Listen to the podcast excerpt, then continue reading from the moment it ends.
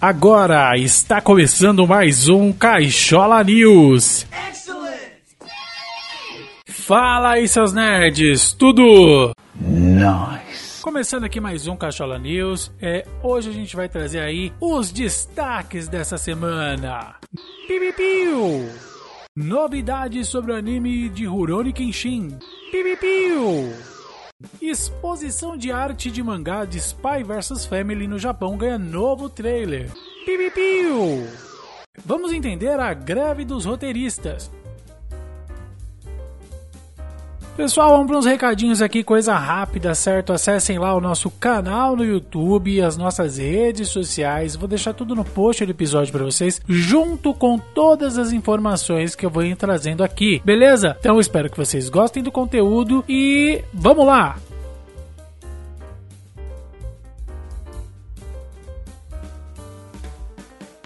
Bloco de animes.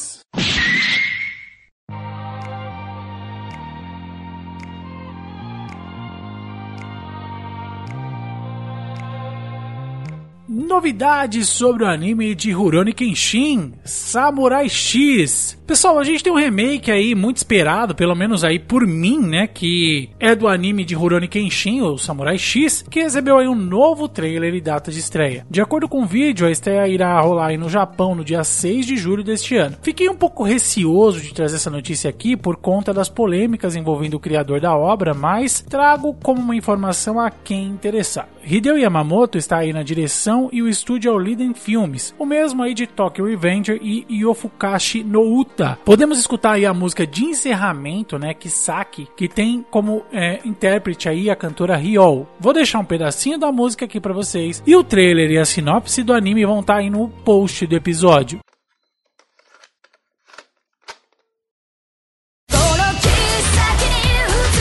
日村謙信拙者の今の名前でござる覚悟なさい俺はわっぱじゃねえ Jellyfish Can't Swim in the Night ganha um segundo teaser. De acordo com o site oficial aí do anime, ele trouxe aí um pôster novo e um teaser nessa sexta-feira, dia 12 do 5. Eu vou deixar aí os dois no post do episódio e mais algumas informações. Este aí é um anime original do estúdio Doga Kobo. O anime irá ao ar em 2024 e vai celebrar aí o 50 aniversário de Doga Kobo. Bleach. O anime vai receber um anúncio importante no final de maio, no dia 28 mais ou menos. Além disso, Burning the Witch, que é uma outra série criada aí por Chichikubo, o criador aí de Bleach, né, também terá novas informações nesse dia. Parece que o anúncio importante aí no mês de maio dessas duas obras, né, que fazem parte da minha listinha aí de coisa boa, a notícia veio pelo Twitter do criador, que eu vou deixar aí para vocês conferirem no post do episódio. Basicamente, através aí de um programa especial chamado Crew Be Inside, o programa será transmitido aí no canal do YouTube oficial da Shonen Jump. No entanto, ainda não há nenhuma informação sobre do que se trata o anúncio. Então pode ser algo relacionado aos animes, o retorno dos mangás, alguma coisa nesse sentido. O mangá Bleach ele teve seu encerramento em 2016 e retornou em 2021 com um one shot chamado No Breaths from Hell. English, motherfucker, do you speak it? Prometendo aí um novo arco para a história. Enquanto isso, a adaptação da saga Thousand Year Blood War, ou a Guerra Sangrenta de Mil Anos, o anime vai voltar aí no dia 25 de junho. Burning the Witch teve um mangá one shot, aí eu acho que dividido em quatro partes, em 2018 e ganhou um anime de quatro episódios em 2020 que eu achei muito legal, viu, gente? Tite Kubo anunciou aí a sequência para esse mangá alguns anos atrás, mas até agora ele não definiu nenhuma data para isso. Bloco Mangá e Quadrinhos. Uau! Congratulations!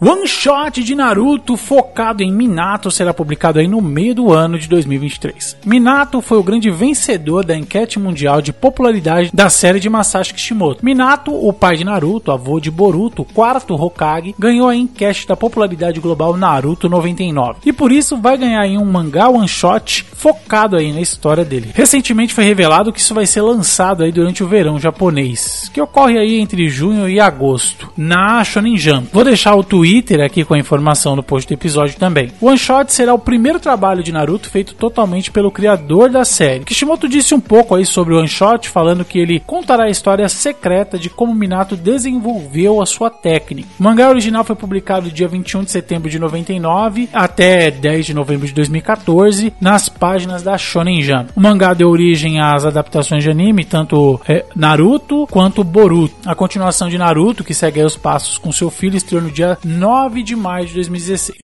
Exposição de arte do mangá Spy vs Family no Japão ganha trailer. Surpresa, admiração, um pouco de fantasia são apenas um, uma pequena amostra aí do que essa série popular escrito aí por Tatsuya Endo nos deu aí nesses anos. Dentro dessa história, né, a gente teve aí momentos extraordinários e o novo trailer que foi divulgado aí promete, né, promover a nova exposição de arte da série. Que é uma série incrível mesmo, gente, é muito divertida, todo o aspecto estético dela eu acho acho interessante, além de todo o desenvolvimento ali de cada personagem. Eu vou deixar o trailer aí no post para vocês darem uma olhadinha. A exposição ela acontece ali nos dias 20 de julho e 3 de agosto na Matsuya Ginza Event Square, em Tóquio.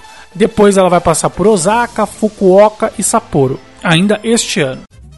Graphic Novel Tempos Discos faz uma viagem aí pela história do samba paulistano. Bom, essa é uma graphic novel aí da Zapata Edições. Ela conta aí a história do, de Paulinho e Amélia para impedir aí que o malandro Gerson Horta roube a história do sambista Adoniran Barbosa. É uma trama aí que envolve viagem no tempo, uma vitrola mágica. É bem interessante assim a ideia do, do quadrinho. A edição ela tá à venda aí no site da editora, né? E vai chegar aí em breve nas lojas especializadas. Os heróis eles vão se aventurar pelo pelo passado do mais icônico sambista de São Paulo para impedir que o samba do Ernesto né, seja transformado aí no perigoso pagode do Gerson. Essa é a primeira história aí em quadrinhos do roteirista e produtor audiovisual Rodrigo Febrônio, com desenhos de Samuel Ságio e Al Stefano.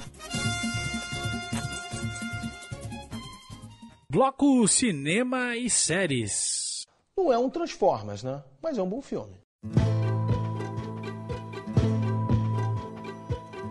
Bom, pessoal, vamos falar um pouquinho aqui sobre a greve dos roteiristas. A gente tem aí os roteiristas reivindicando algumas pautas importantes aí para a categoria, junto com o sindicato aí dos roteiristas. Primeiro, né, eles tentaram entrar em um acordo aí com os estúdios, mas não deu muito certo, e eles trazem aí algumas reivindicações. Uma delas é referente aí às alterações dos valores que eles estão recebendo aí por conta da inflação norte-americana, que cresceu bastante aí nesse tempo. A gente tem aí um pico bem alto, coisa que eles não estavam acostumados, coisas que nós aqui brasileiros estamos muito acostumados, né? Então tem esse primeiro ponto, né, que eles queriam tratar esses valores salariais aí por conta disso. Outra coisa é referente à quantidade de episódios das séries aí, principalmente aí dentro dos streamings. Cada vez mais eles vão reduzindo a quantidade de episódios e isso reduz também tanto a quantidade de pessoas envolvidas nesses projetos quanto o valor que é pago, né? Já que a série é mais curta, os valores pagos são menores. A terceira reivindicação deles é referente aos valores residuais. Os valores residuais são aqueles valores que não estão ligados diretamente à bilheteria do filme. São valores que podem aparecer ali quando a série ou a, o filme é vendido para o streaming ou em produtos que são referentes à marca ali. Então tudo isso gera valores para o estúdio, para os produtores,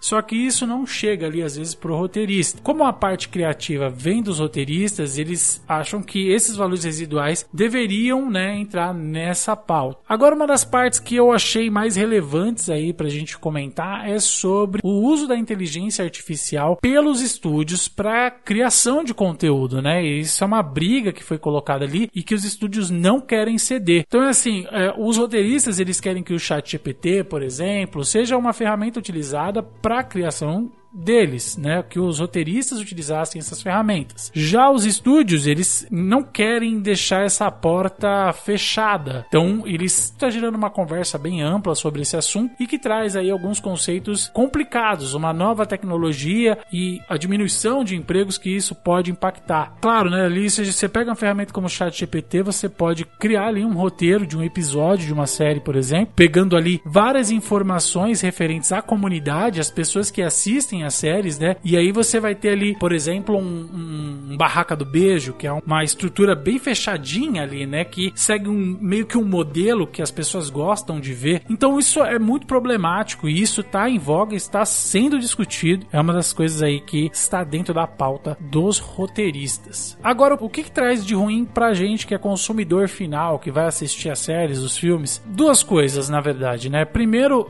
vão ter diversos atrasos aí, tanto nas produções de filmes, já teve atraso aí, se eu não me engano, no Blade, várias séries, programas de televisão, a gente sabe, né, os talk shows, eles são roteirizados, eles também acabam sendo paralisados e isso tudo acarreta ali um tempo ali de espera para o consumidor final, um tempo maior de espera. E outra coisa é a qualidade dessas séries depois de um tempo. A gente tem aí exemplos como Heroes, que teve uma primeira temporada muito boa e depois, por conta da greve dos roteiristas, na época ficou muito ruim. Nós tivemos também Lost, né? Várias questões aí referentes à, à série do Lost. E isso pode também trazer aí para séries que nós gostamos e acompanhamos, trazer aí alguns problemas. Chegamos ao final do nosso pequeno podcast aqui, essas notícias fresquinhas que eu trago para vocês. Espero que vocês tenham gostado e se vocês gostaram, nos sigam aí no Spotify, compartilhem aí esse podcast, nos sigam nas redes sociais, vai estar tá tudo aqui na descrição para vocês. Beleza? Então, pessoal, abraço a todos e até mais. Falou.